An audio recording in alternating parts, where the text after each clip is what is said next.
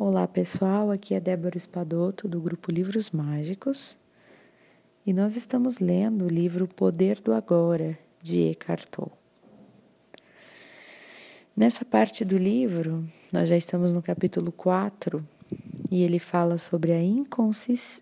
a inconsciência comum e a inconsciência profunda. E começa com uma pergunta para o autor.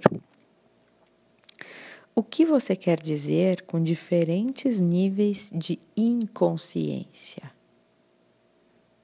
E o autor responde: Como você provavelmente sabe, o ser humano se desloca constantemente entre fases do sono em que sonha e que não sonha. Da mesma forma, a maioria das pessoas, quando acordada, se alterna entre a inconsciência comum e a inconsciência profunda. Chamo de inconsciência comum essa identificação. Chamo de inconsciência comum essa identificação com os nossos processos de pensamentos e emoções, nossas reações, desejos e aversões é o estado normal da maioria das pessoas. Nesse estado, somos governados pela mente e não temos consciência do ser. Não se trata de um estado de sofrimento agudo ou de infelicidade, mas de um nível baixo e contínuo de desconforto, descontentamento, enfado ou nervosismo, como uma espécie de estática ao fundo. Talvez você não perceba muito bem essa situação, porque ela já faz parte da nossa vida normal. Da mesma forma que você não percebe um barulho contínuo ao fundo, como um zumbido do ar-condicionado, por exemplo, até que ele pare. Quando para, você percebe que ele estava ligado.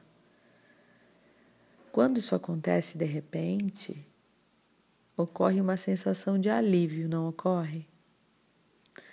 Muitas pessoas usam a bebida, as drogas, o sexo, a comida, o trabalho, a televisão, ou até mesmo o ato de fazer compras como anestésicos, em uma tentativa inconsciente para acabar com esse desconforto básico.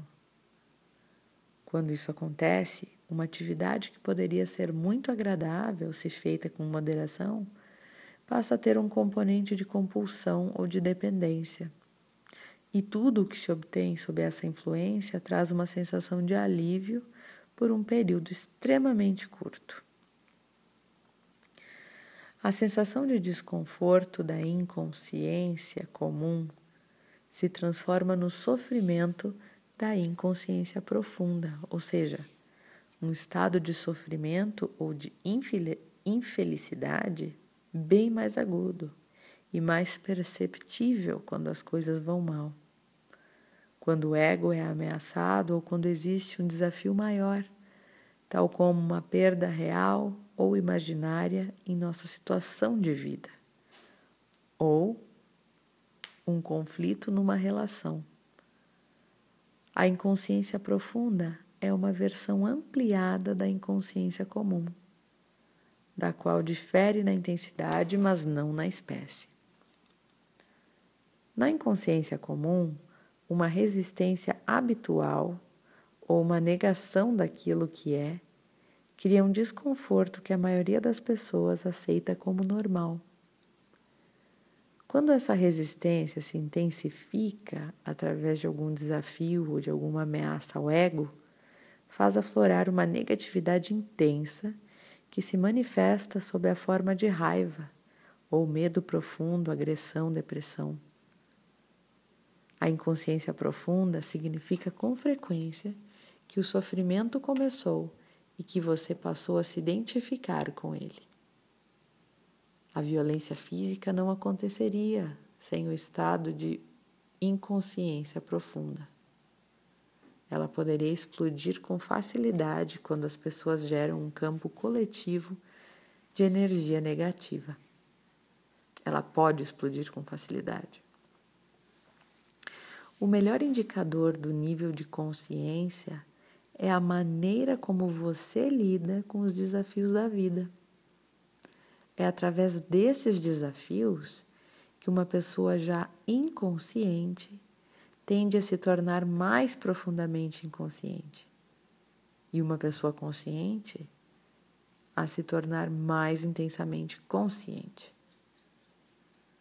Podemos nos valer de um desafio para nos acordar ou para permitir que ele nos empurre para um sono ainda mais profundo.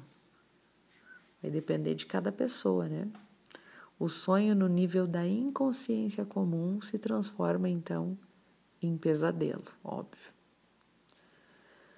Se você hoje não consegue estar presente, mesmo em situações normais, como por exemplo, quando está sozinho em uma sala, caminhando no campo ou ouvindo alguém, então certamente não será capaz de permanecer consciente quando alguma coisa vai mal. Será dominado por uma reação que é sempre, em última análise, alguma forma de medo e empurrado para uma inconsciência profunda, se identificando com aquele sofrimento. Esses desafios são os seus testes. Só o modo como você lida com eles lhe mostrará onde você está no que se refere ao seu estado de consciência, e não a quantidade de horas que você consegue ficar sentado com os olhos fechados. Portanto, é fundamental colocar mais consciência em sua vida durante as situações comuns, quando tudo está ocorrendo de forma relativamente tranquila. É assim que se aumenta o poder de presença. Ele gera um campo energético de alta frequência vibracional em você e ao seu redor. Nenhuma inconsciência, nenhuma negatividade, nenhuma discórdia ou violência pode penetrar nesse campo e sobreviver do mesmo modo que a escuridão não consegue sobreviver na presença da luz. Bastante interessante, né, pessoal? O quanto a gente precisa nos fortalecer e trabalhar essa presença do agora quando tudo vai bem, né? No momento de calmaria, para que a gente possa estar alerta e consciente quando as coisas também não forem tão bem assim, né? Desejo boas reflexões para vocês e até o próximo áudio.